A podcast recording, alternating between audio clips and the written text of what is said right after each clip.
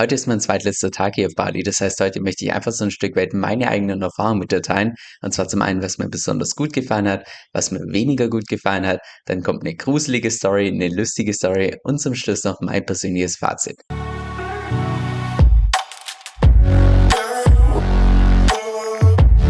Hey, mein Name ist Kevin und auf meinem Kanal geht es eigentlich primär um DeFi, Decentralized Finance, aber hin und wieder möchte ich auch einfach so ein Stück weit Einblicke in mein Leben als digitaler Nomade geben. Das heißt, falls du das zusagt, dann lade ich dich herzlich ein, und auf Abonnieren zu klicken und mit dem lass uns direkt ins heutige Video reinstarten. Also nur damit du das so grob einschätzen kannst, wo genau ich mich auf Bali befunden habe oder beziehungsweise aufgehalten habe.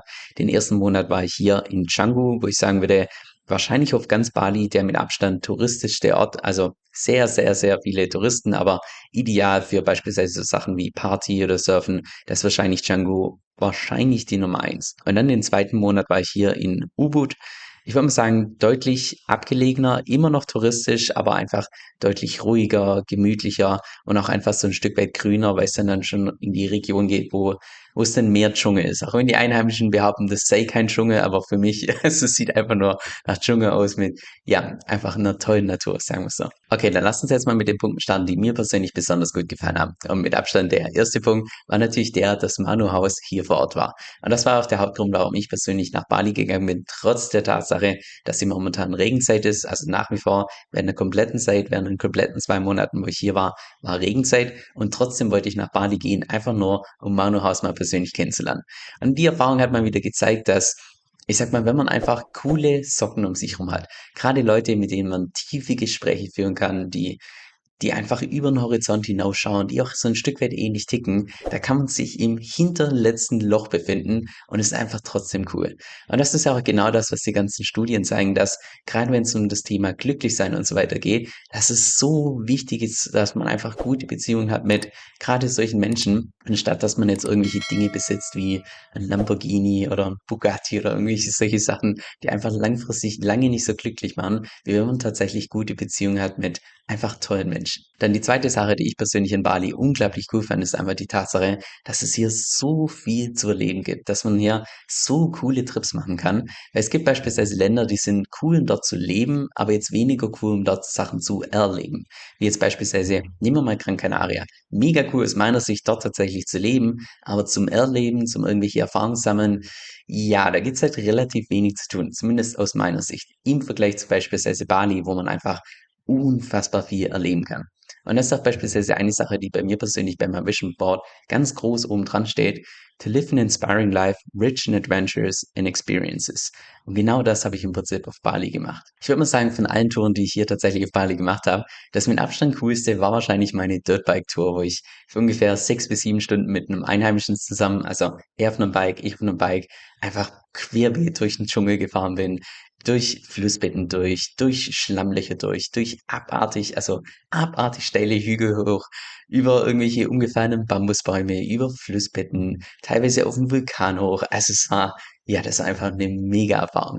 Und auch vom Fahren her würde ich sagen, da kann man also ich persönlich unglaublich schnell mein Limit, was das Ganze angeht. Und es macht da definitiv Sinn, dass man überall seine Protektoren hat, also mit Brustpanzer, mit Ellbogen, mit äh, Knieschutz und so weiter und so fort. Weil wenn du dann mal tatsächlich so ein, so ein Hügel, also so ein etwas steileren Hügel hochgehst und du hast nur minimal zu wenig Schwung und dann fängst du an, dass deine, deine Reifen entsprechend durchdrehen und die schiebst dann rückwärts den, den Hügel runter mit einem Bike, was ungefähr 130 Kilo wiegt. Ah, man, das war eine Erfahrung. Aber ja, das war wahrscheinlich mit Abstand die coolste Tour, die ich wahrscheinlich in meiner kompletten Zeit, in, in der ich jetzt durch die Welt reise, wahrscheinlich jemals gemacht habe. Also das war einfach nur ein Erlebnis, was ich schon lange nicht mehr hatte, weil es ja einerseits so diese einfache Erfahrung durch durch Natur zu gehen und andererseits auch gleichzeitig, weil es so unglaublich schwierig war. Also weil man sich so unfassbar konzentrieren musste, weil die ganze Zeit die Hinterreifen hin und her gerutscht sind und man rumgedriftet ist und also es war, es war einfach nur eine coole Erfahrung. Dann der zweitcoolsten Trip, den ich gemacht habe, war wahrscheinlich dann das Schnorcheln mit den Mantarochen in der Nähe von der Insel Nusa Penida was einfach nur, also du kennst ja wahrscheinlich normale Rochen, wie man wahrscheinlich schon im Wasser gesehen hat, und Manta-Rochen sind einfach nur XXL-Format. Das sind Rochen, die haben eine Spannweite von boah, lass mich liegen, zweieinhalb Meter, drei Meter oder so. Das sind gigantische Teile.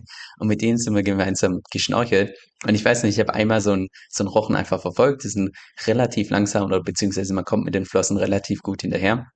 Und ich habe nicht gemerkt, dass direkt hinter mir ein anderer Rochen war, weil ich gerade am Film war. Ich bin dann so geschwungen, drehe mich um und denke so, wow, so ein riesen Rochen hinter mir. Also bin ich einfach nur nach unten getaucht und dann ist dieser Rochen bestimmt, also nur vielleicht einen Meter entfernt von mir, direkt über mir drüber geschwommen. Und dann ist es plötzlich komplett dunkel geworden, weil der einfach die komplette Sonne, also die von oben kam, entsprechend abgedeckt hat. Das war so eine coole Erfahrung. Und auch bei dem Rochen, der dann so über mir drüber ist, der hatte, also der hatte so einen Bissabdruck von einem Hai äh, bei sich im Körper dran. Und das kannst du dir vorstellen, wie wenn du, ich sag mal, wie wenn du jetzt von der Seite in so eine Gurke reinbeißt, dass du dann ja die ganzen, ich sag mal, einfach die Spuren siehst von deinen eigenen Zähnen, wie die in der Gurke drin sind. Und genau solche Bissabdrücke hat man in diesem Rochen gesehen von wahrscheinlich irgendeinem Hai, der da einfach mal gedacht hat, doch, ich, ich nehme da hier mal meinen Lunch und, und beiß da mal rein. Also es war, es war eine unglaublich coole Erfahrung. Und gerade auch bei diesen Schnorcheltrips rund um Nusa Penida haben wir auch Riesenschildkröten gesehen, Wasserschlangen. Es war meine persönliche erste Wasserschlange, die ich jemals gesehen habe, die auch anscheinend hochgiftig war, aber die sind alle relativ scheu. Also die, die ähm, kommen in aller Regel nicht zu dir her, sondern schwimmen eher von dir weg. Also brauchen sich keine Gedanken machen. Aber das war definitiv eine coole Erfahrung. Dann der drittgrößte Trip, den ich gemacht habe, war, dass ich mit Einheimischen für so ungefähr acht Stunden Spearfischen war. Also ihr könnt euch vorstellen, mit Schnorchel dran, mit Gewichtsweste, unglaublich langen Flossen und dann einfach so einer Harpune, einfach eine, eine Speargun und dann runtergetaucht auf meistens so eine Tiefe zwischen fünf und zehn Meter, ab und zu vielleicht auf 15 Meter, aber bis ich da unten war, ist mir schon wieder die Puste ausgegangen, muss ich wieder nach oben. Aber ja, meistens so zwischen fünf und zehn Meter, wo man dann einfach selbst versucht, ruhig zu sein, dass die Fische denken, man ist ein Objekt, wo man dann selbst seine Fische im Prinzip fangen kann. Jetzt, ich sag mal, Bilder von den ganzen Fischen werde ich jetzt den Vegetariern und Veganern zuliebe mal nicht einblenden, aber das war für mich persönlich als Pesketarier, also als jemand, der kein Fleisch isst, aber Fisch isst, war das ethisch und moralisch gesehen eine unglaublich wichtige Erfahrung. Auch Einfach wie wie sich das von A bis Z anfühlt, wenn man selbst über mehrere Stunden draußen war im Wasser und seinen Fisch gefangen hat. Und dann im Nachhinein haben wir ein Barbecue gemacht, ein traditionelles balinesisches Barbecue mit auf Kokosnuss, also aus Kokosnussschalen haben die im Prinzip dieses Feuer gemacht, weil das irgendwie nochmal einen extra tollen Rauch absondert an den Fisch und so weiter. Und wenn man dann mal selbst seinen eigenen Fisch gefangen hat, selbst ausgenommen hat und ihn dann selbst grillt, das ist so eine andere Erfahrung im Vergleich zu, man geht jetzt in seinen Supermarkt und kauft hier dieses perfekte Fischfilet, was schon perfekt zubereitet ist und gehäutet wurde und keine Ahnung was. Also ja, das war ich weiß jetzt nicht, ob ich sowas regelmäßig machen würde. Ich würde jetzt nicht behaupten, dass es irgendwie ein Hobby von mir wird, dass ich sowas regelmäßig mache. Aber einmal gemacht zu haben, für mich eine unglaublich wichtige und auch coole Erfahrung. Denn die viertgrößte Tour, die ich gemacht habe, war mit dem Quad durch den Dschungel zu fahren. Das ging zwar nur in Anführungszeichen so ungefähr eineinhalb bis zwei Stunden, aber hat auch mega Laune gemacht. Einfach aufgrund der Tatsache, dass es auch vor der Tour hat es mega stark geregnet. Das heißt, es war alles nass, es war alles matschig und dann sind die ganze Zeit die Reifen durchgedreht. Wir waren voll gespritzt mit Dreck von Kopf bis Fuß. Also das war, das war echt eine coole Erfahrung. Jetzt, warum es aus meiner Sicht trotzdem Platz 4 war, einfach aufgrund der Tatsache, dass Quadfahren im Dschungel doch deutlich einfacher ist als jetzt beispielsweise in Dirtbike. Das heißt, so ein gewisser Nervenkitzel ist einfach so ein Stück weit weg. Und weil wir einfach eine Gruppe hatten, wo auch unter anderem so ein Stück weit Anfänger dabei waren. Und es war nur wirklich so, so alle paar Minuten mussten wir dann für mehrere Minuten warten, bis sie dann endlich mal hinterherkamen. Und das ist halt so, ja, also okay, das ist Jammern auf hohem Niveau. Ich will mich nicht beschweren, war trotzdem cool. Aber es ist halt eine andere Erfahrung, wie wenn man mit einem Dirtbike mit einer Einzelperson unterwegs ist und es nur um mich geht und genau mein Tempo im Vergleich zu, ja, jetzt muss ich jede paar Minuten, ein paar Minuten warten, bis dann irgendwie die ganzen Leute hinterherkommen. Aber gut, so war's eben. Ich habe auch noch verschiedene andere Touren gemacht, wie beispielsweise eine eintägige Motorradtour, wo ich dann zu den berühmten Reisterrassen bin. Das ist dort, wo die ganzen Leute für Instagram ihre ganzen tollen Bilder von Bali aufnehmen. Danach zu einem Vulkan, zu verschiedenen Wasserfällen. Also das war definitiv cool. Genauso auch wie ein zweistündiges Waterrafting. Das war jetzt nicht unbedingt die wildeste Tour. Also uns hat schon so ein bisschen rumgeschlagen, aber wir sind jetzt nie irgendwie komplett aus dem Boot raus oder sonst was. Aber von der Natur her einfach unglaublich schön.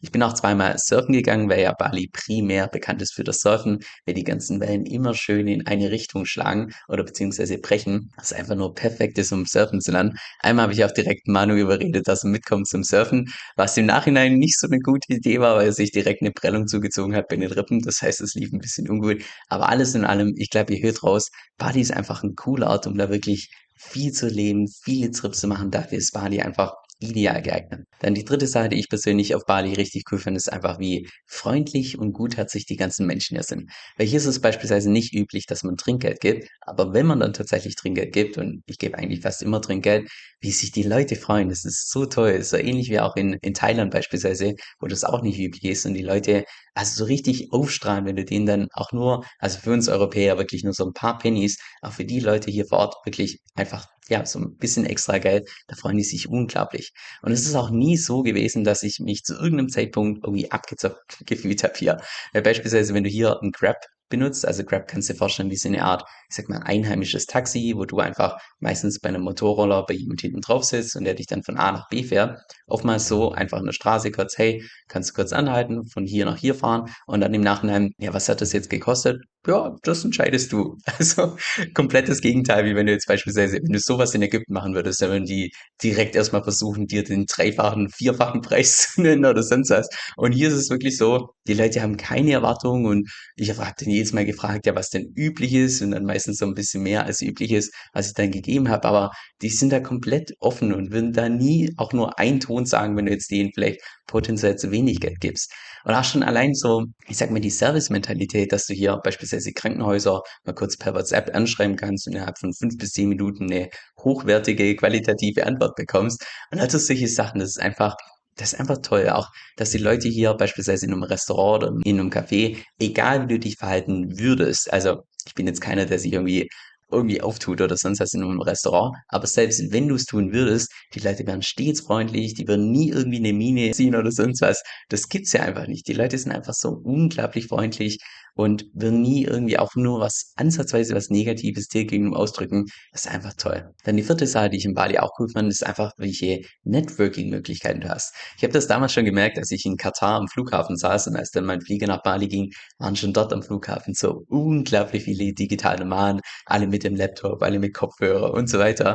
Und ja, ich würde mal sagen, das ist ja auch eine der Hauptchallenges von den ganzen digitalen Nomaden, dass sich die allermeisten Leute nach so ein paar Monaten relativ schnell, relativ einsam fühlen weil es einfach einfach so ein Stück weit schwierig ist, mit Beziehungen erstmal aufzubauen, wenn man eine relativ kurze Zeit immer an einem Ort ist, erstmal Beziehung aufbauen, Beziehung halten, ist halt alles was anderes im Vergleich zu, wenn man jetzt tatsächlich sesshaft lebt. Und hier auf Bali hast du halt überhaupt gar kein Problem, wenn du nicht damit klarkommst, allein zu sein, dann brauchst du nur kurz in einen Café gehen oder Coworking Space und du hast sofort Leute um dich rum, die mit dir connecten, die sich mit dir austauschen können. Also nachher, ich verstehe, warum ganz viele digitale Nomaden hier auf Bali gehen, weil die sich hier einfach null Komma gar nicht alleine fühlen, weil, weil einfach so viele andere digitale Nomaden entsprechend unterwegs sind. Und jetzt noch fünftens so ein paar weitere Punkte, die ich mir aufgeschrieben habe. Und zwar erstens einfach, wie, wie schön die Natur ist hier auf Bali. Insbesondere dann, wenn man so ein bisschen außerhalb von den Städten ist, gerade beispielsweise im Norden von U-Boot, unglaublich grün und verschiedenste Grüntöne, verschiedene, also von den, von den Pflanzen her auch unglaublich vielfältig. Also es ist ja echt wirklich schön. Dann zweitens auch, was ich mir aufgeschrieben habe, wie viele stylische Restaurants und Cafés hier gibt. Also es ist unglaublich. Auch jedes Mal, wenn ich irgendwie extra ein Essen war, das Essen war echt unfassbar lecker. Auch wenn mein Magen nicht immer ganz mitgespielt hat mit dem Essen. Aber da kommen wir gleich nur drauf zu sprechen. Dann auch, ich würde sagen, gerade diese ganzen Tempel, die es hier überall gibt. Also ich muss hier nur rausschauen, direkt hier ist ein Tempel, direkt die Straße weiter, hier 100 Meter ist ein weiterer Tempel. Also hier Tempel gibt's einfach überall, weil die so stark integriert sind hier in diese Kultur. Und die geben irgendwie dem Ganzen so einen gewissen, kann man sagen, so einen gewissen Flair. Einfach so diese, ich sag mal, diese Ruhe, die so ein Tempel ausstrahlt. Das kann man gar nicht sagen. Auch wenn ich mich persönlich ganz zu Beginn erstmal mega gewundert habe, warum da überall so Hakenkreuze auf diesen Tempel drauf sind, bis ich dann durch eine Recherche herausgefunden habe, ah, dieses Symbol wurde auch schon Jahrhunderte vor der Nazi-Zeit entsprechend verwendet und das ist halt nur unglücklicherweise jetzt das gleiche Symbol wie dann in der Nazi-Zeit entsprechend verwendet wurde. Also nicht wundern, wenn du hier in Bali irgendwie irgendwelche Tempel besuchst und dann überall solche Hakenkreuze reingekritzt sind und also ja, überall dargestellt sind. Das ist ganz normal. Und dann noch der letzte Punkt. Einfach so ein Stück weit diese Einfachheit hier auf Bali. Und mit Einfachheit meine ich beispielsweise, als ich mein Motorrad angebucht habe, da fragt kein Mensch, ob du einen Führerschein hast. Es ist mir so, als ich das abgeholt habe, bist du schon mal Motorrad gefahren? Habe ich ja gesagt, okay, hier ist dein Helm, fertig. Also das ist einfach, ja, was ganz anderes im Vergleich zu irgendwelchen, ich sag mal, Erstweltländern, wo man dann irgendwie hier Führerschein, dann muss man das noch nachweisen und hier extra Versicherung oder sonst was. Und hier ist es einfach so, hier das Geld, hier ist dein Motorradschlüssel, gut ist. Und diese Einfachheit ist einfach einfach toll.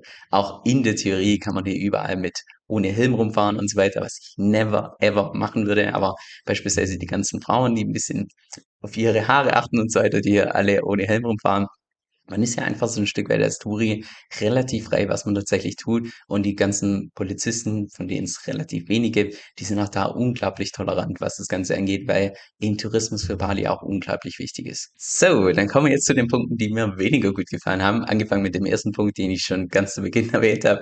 Das einfach während der kompletten Zeit, wo ich hier war, war es natürlich Regenzeit. Das heißt, Regenzeit müsst ihr euch oder könnt ihr euch nicht vorstellen im Sinne von, das regnet die ganze Zeit durch. Aber ich würde mal sagen, im Durchschnitt während der kompletten Zeit, wo ich da war, wahrscheinlich jetzt jeden, mehr als jeden zweiten Tag tatsächlich geregnet. Und wenn es regnet, dann regnet es in aller Regel einfach unglaublich stark.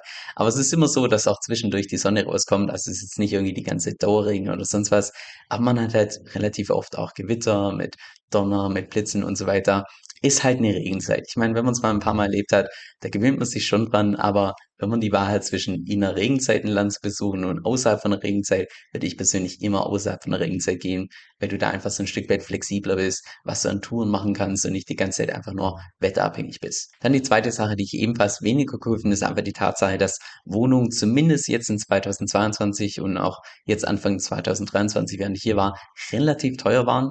Es war aber auch so, dass als Bali wieder die ganzen Grenzen aufgemacht hat nach Covid und so weiter, dass dann die ganzen digitalen Nomaden auf einen Schlag nach Bali kamen und Bali dann komplett überflutet war mit digitalen Nomaden und dementsprechend die ganzen Wohnungspreise auch auf das x-fache angestiegen sind. Also nur damit ihr euch das mal vorstellen könnt, ich habe für den ersten Monat, wo ich in Django gewohnt habe, ungefähr 1400 Euro pro Monat gezahlt und hier in U-Boot ungefähr 800 Euro pro Monat und ich habe noch nie zuvor in einem Drittweltland so viel für Miete ausgegeben, weil für das Geld kannst du in irgendwelchen anderen Drittweltländern, also da kannst du wirklich leben wie ein König mit da kannst du teilweise ganze Häuser anmieten für das Geld, die auch richtig schick sind. Also ja, von den Wohnungspreisen her geht's definitiv, zumindest Stand heute, bessere Alternativen als jetzt beispielsweise Bali. Dann jetzt noch ein paar weitere Dinge, die ich persönlich eher weniger cool fand. Und zwar, erstens, das Internet ist so, ich mal sagen, so lala. Überwiegend funktioniert's richtig gut, ist auch entsprechend schnell, aber ab und zu ist einfach der Wurm drin. Das heißt, ich würde auf jeden Fall, bevor du irgendwie einen blinden Airbnb buchst, auf jeden Fall fragen, dass sie dir einen Speedtest zuschicken mit einem Bild, dass du genau weißt, was du dich da internettechnisch entsprechend darauf einlässt. Aber selbst trotz der Tatsache, dass es in aller Regel schnell läuft, ab und zu ist halt einfach, ab und zu hat das Internet hier einfach seine Tage, sagen wir es so. Aber für ein Drittweltland würde ich sagen, immer noch absolut im Rahmen. Also da gab es definitiv schon schlimmere Länder. Dann zweitens auch hatte ich persönlich mehrfach einen Bali Belly obwohl ich relativ wenig eigentlich auswärts esse. Und Bali Belly ist einfach nur der, ich sag mal, der Begriff dafür, dass man eine Reiseübelkeit hat oder Reisekrankheit, einfach aufgrund der Tatsache, dass man irgendwelche Bakterien konsumiert hat, mit denen der eigene Magen nicht so wirklich klarkommt. Mich hat es auch beispielsweise über Silvester so stark erwischt, dass ich nur noch mit ja, mit Fieber im Bett lag. Ich konnte gar nichts mehr bei mir behalten. Also, ja, das ist nicht ganz ohne. Geht in aller Regel relativ schnell wieder vorbei. In aller Regel nach so ein paar Tagen mit Kohletabletten und keine Ahnung was, ein bisschen auf Essen reduzieren, das richtige Essen und so weiter, dann funktioniert es normalerweise wieder. Aber es ist relativ nervenzehrend, sag ich mal, wenn man das mehrfach hat und dann auch wirklich, ja, einfach, einfach nichts bei sich behalten kann. Das ist unschön, sagen wir so. Und noch die dritte Sache, die ich persönlich einfach so ein Stück weit schockierend fand, obwohl es mich jetzt persönlich nicht betrifft, aber einfach nur, dass es sowas gibt, finde ich irgendwie ein bisschen schockierend. Und zwar habe ich jetzt, und alles, was ich jetzt vor mir geht, habe ich nicht selbst recherchiert. Das ist das, was ich von Einheimischen gehört habe, dass es relativ krasse Regeln gibt, gerade was Drogen angeht oder auch beispielsweise was Geschlechtsverkehr angeht, wie beispielsweise mit Drogen, wenn jetzt, also ich persönlich nehme keine Drogen, ich habe auch nichts mit Drogen am Hut, aber angenommen, du tust hier auf Bali beispielsweise mehr als fünf Gramm an Drogen verkaufen, dann bekommst du tatsächlich die Todesstrafe. Also nicht mehr nur Gefängnisstrafe, Strafe, sondern Todesstrafe, was ich schon ziemlich krass finde. Und auch beispielsweise, wenn man als Balinese, also unter den Balinesen jetzt beispielsweise Sex hat und nicht, nicht verheiratet ist, dass man dann mehrere Jahre ins Gefängnis kommt und lauter solche Geschichten, die ich einfach ein bisschen schockierend finde. Die tun jetzt mich als Tourist hier nicht wirklich beeinträchtigen, sage ich mal, aber einfach nur die Tatsache, dass es sowas gibt, finde ich einfach ein bisschen strange, sagen wir so. So, da kommen wir jetzt auch schon zur gruseligen Story. Und zwar war ich zu dem Zeitpunkt noch in Django. Ich habe, es war am Abend, ich habe gerade geduscht, saß mit meinem Laptop im Bett und habe einfach, keine Ahnung, irgendwas gearbeitet oder so. Und dann sehe ich nur so im, im Blickwinkel hier auf der Seite, dass plötzlich auf dem Boden was unglaublich schnell zu mir zurennt. Und dann schaue ich hin und ich bin so erschrocken, weil es eine Huntsman Spider war. Also ungefähr Ja, ich würde mal sagen, so eine große Spinne, so ungefähr Durchmesser vielleicht 7 Zentimeter, so. Nicht die größte Huntsman Spider, aber jetzt auch nicht unbedingt die kleinste, die da einfach am Boden auf mich zugerannt ist. Und ich bin so erschrocken mit meinem Laptop auf meinem Schoß, bis ich dann erst erkannt habe, was es ist. Da dachte ich so, uh, gibt's hier auf Bali tatsächlich Huntsman Spiders? Weil, also, long story short, ich hatte die, so eine ähnliche Erfahrung auch schon in Australien, als so ein Teil bei mir in meinem Rucksack war, ich reingegriffen habe und das Teil dann rausgesprungen ist und ich einfach nur den Schrei meines Lebens abgelassen habe. Aber seither habe ich eigentlich, also die sind harmlos, die tun keiner, doch, die tun der Fliege was zu Leide, aber nicht einem Mensch. Die sind so- sogar eher gute Spinnen im Haus haben, weil die halten die ganzen Kakerlaken fern und vertreiben auch so ein Stück weit die, die kleinen Eidechsen und so weiter. Also die sind eigentlich gut, wenn man die im Haus hat. Aber es ist halt trotzdem so eine Sache, wenn dann so eine fette Spinne auf dich zurennt. Und vor allem war die dann erst eine, eine Zeit lang bei mir hinterm Nachttisch und dann ist sie irgendwie hinters Bett und habe ich sie einfach nicht mehr gefunden. Und dann die Nacht zu schlafen, wenn man weiß, oh Scheiße, hier irgendwo um mein Bett ist hier gerade so eine Riesenspinne, ist halt so eine Sache. Aber wie gesagt, die sind eigentlich relativ harmlos. Von daher, ja, an die Paarung in Australien, da kommt wahrscheinlich so schnell nichts mehr ran. So, jetzt noch zur lustigen Story. Und zwar, erstmal vorweg, gerade in solchen, ich sag mal, Ländern wie hier, wo, ich sag mal, das Wetter so ein bisschen schwüler ist, wo es im Allgemeinen warm ist, ist es relativ normal, dass man in der Wohnung so kleine Eidechsen hat. Insbesondere dann, wenn man eine eigene Küche hat und da irgendwelche Essensreste vielleicht irgendwo auf dem Boden liegen oder sonst was ganz normal, dass man da verschiedene Eidechsen hat. Also schon allein, wenn ich hier jetzt beispielsweise in meine Küche schaue, ich sehe eins, zwei, drei, ich sehe vier verschiedene Eidechsen, die da gerade am Küchenfenster hin und her laufen oder beziehungsweise da äh, festsitzen. Das ist vollkommen normal. Also eigentlich nicht der Rede wert, weil es einfach so normal ist. So, auf jeden Fall war ich in, auch in Django war das.